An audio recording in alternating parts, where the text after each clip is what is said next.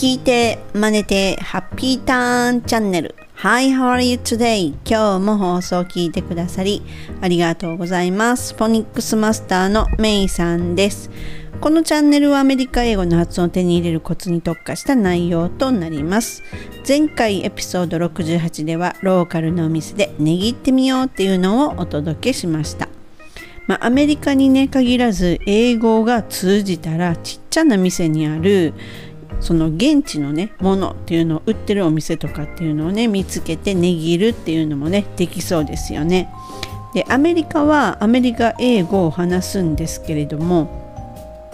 英語をね話す国っていうものは結構あるんですよね。ということで今回は英語を話す国へ観光ビザで行ってみようっていうようなねお話をお届けいたします Ready? Here we go!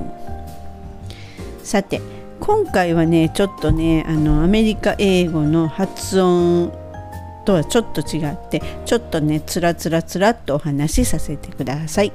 英語がねまず話せたら1週間とは言わず観光ビザのね有効期限っていうのを利用してねびっちりと現地にいて英語にどっぷり浸かるっていうのもねありだと思いません？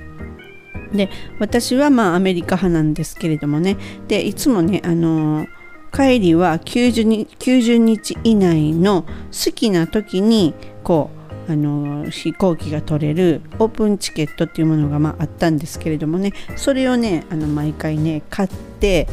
アメリカに行ってました。うん、で英語がね通じる国ならあの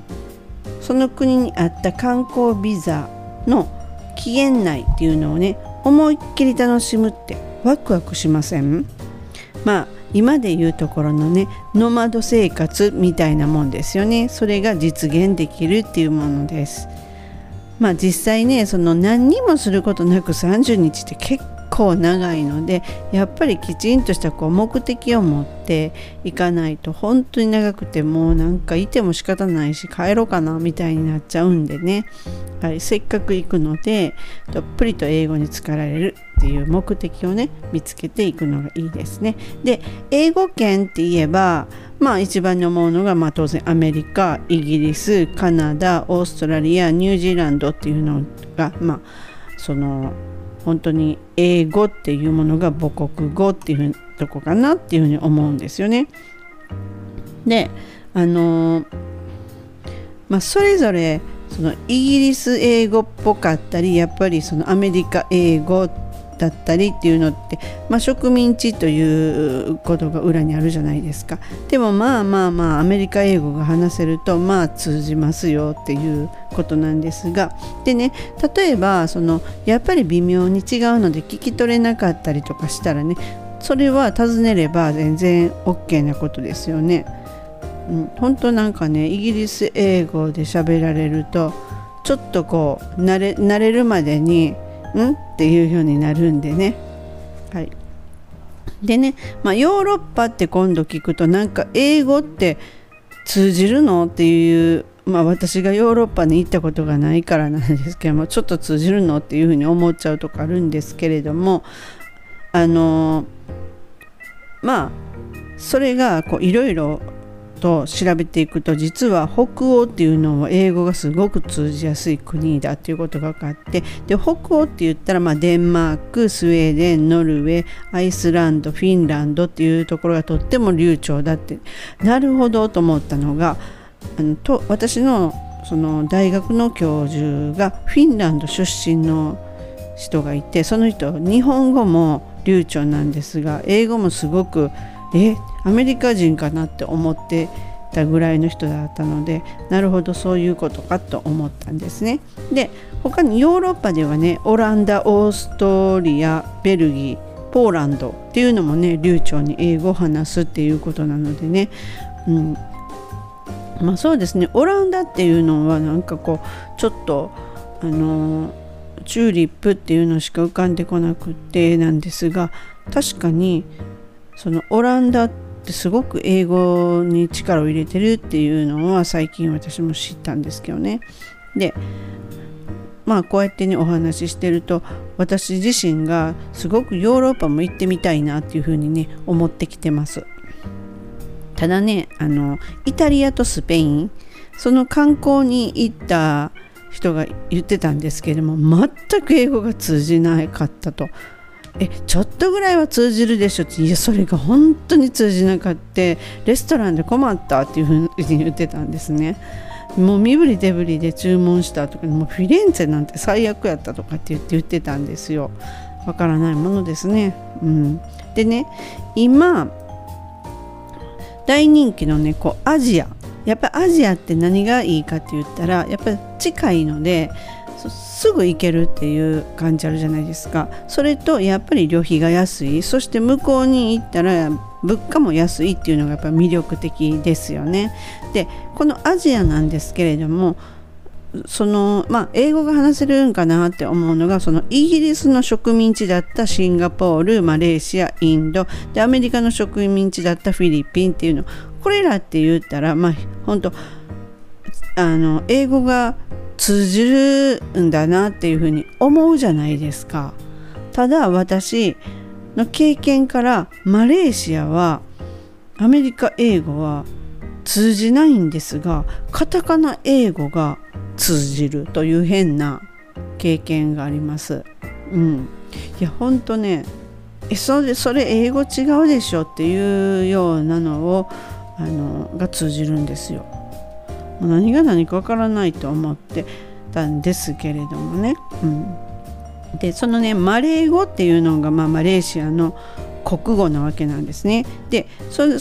のマレー語っていうの国語なんですがそこにはやっぱりインド人も住んでて中国人も住んでてでえっとマレー人も住んでて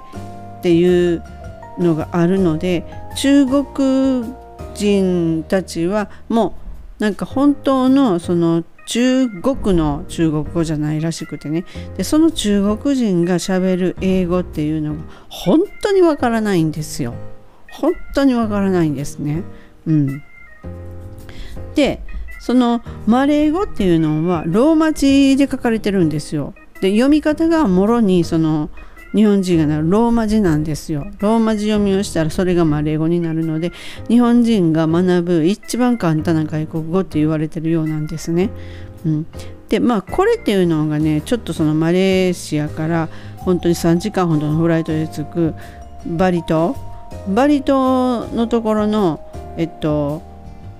言葉もそのようなんですよ。カタカナ読みなんですね。ローマ字読みでした。カタカナ読みじゃないローマ字読みなんですよ。なのでねあそうそういうところもあるんだな。なんですがただねクアラルンプールのところのホテルとかあの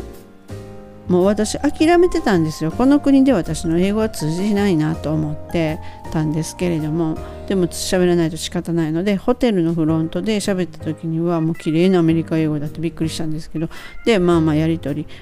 できてそれでそれとかあとその空港のところのお店ですよね。空港内のお店の若い子っていうのはすごく英語が上手で普通に通じましたね。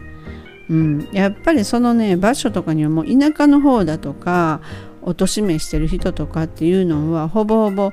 通じないです。いくらマレーシアがイギリスの植民地だったとしても通じないですね。うん。あその代わり本当にマレーシアにいてるすごい年いってる人っていうのはあのイギリス英語しかあのね使ったいけないっていう風に教育を受けたらしくってそれで中国人の知り合いの人いてるんですけどその人なんかは家の中で中国語は喋るけれども中国は読めないって言ってましたね。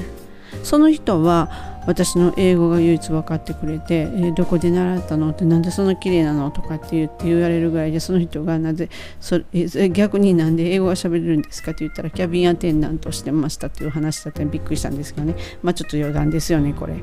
でなんですけれどもでねえっとでフィリピンなんですけどフィリピンっていうのは本当昔ひどかったんですよ。これまたフィリピンの知り合いの人がいたんですけども。でもね最近私ちょっとフィリピンの人と英語喋ったんですけど本当に綺麗な本当アメリカ英語に近くてちょっとびっくりしてえー、なんでそんなに綺麗なって。それはすっごいそのやっぱり教育をすごく受けてるっていう風に言ってましたね。でシンガポールはシンガポールでねシングリッシュって呼ばれる英語を話すということはまあ有名なんですけども独特なんですがこれもねどっちかいうとねちょっとねカタカナ英語よりだと私はちょっと感じたんですね。うん、でねベトナムはね英語がね話せるんかなって思ったらね本当にベトナムの人って英語話せないんですよ。もうね見事に話せなくってと思ったらフランスの植民地だったからでしょうかね。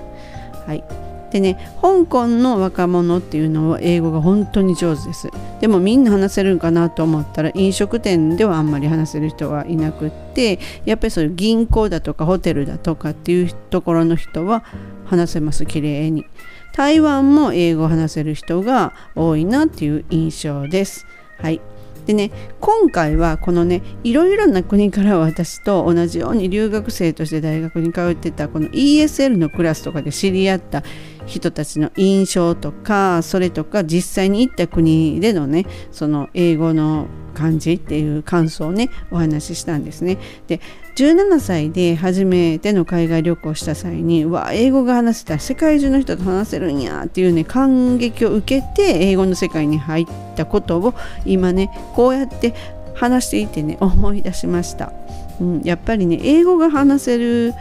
国っていうのはたくさんあるのででで自分もねやっぱりこう英語が話せるとそんなそこの国に行ったらその国のやっぱりこう独特な英語なんだなとかあこういうのなんだな違いっていうのもねやっぱりこう本当に体で感じれるしでその知り合いまでも行かなくてもやっぱりそこに行ってそこの現地の人たちとこうコミュニケーション取るっていうことが何かね過ごした後やっぱり帰国するとすごく自分が何か変わったなっていう感じを受けるのと改めてねやっぱりね日本のいいところっていうのがすごく見えたりするんですよね。うん、であの感覚は私結構好きなんですよね。あやっぱり日本っていいなみたいにね感じれるっていうことが好きかなって思うんですね。なのでね、ぜひね、こう30日ほど現地で英語にどっぷり使ってみられたらどうかなっていうお話です。で、ちなみに私はバリ島に行きたいなって最近ずっと思っています。密かに思ってましてね、いつかね、絶対に行ってやるぞとか思ってるんですけれども、で、こうこの今日はねバリ島からですとか言ってねリアルな現地の人との会話っていうのもね皆さんにお届けしたいなって勝手にこうね妄想を膨らましている毎日なんです。はい。今回はね英語が話せる国にね観光ビザとかに行ってどっぷり英語に浸かるっていうお話をお届けしました。まあ、考え海外旅行ってね考えるだけでもワクワクしますよね。試された方はね是非ね DM くださいね。本日も最後までご視聴いただき誠にありがとうございました。またすぐお会いしましょう。See ya! めいさんでした。バイ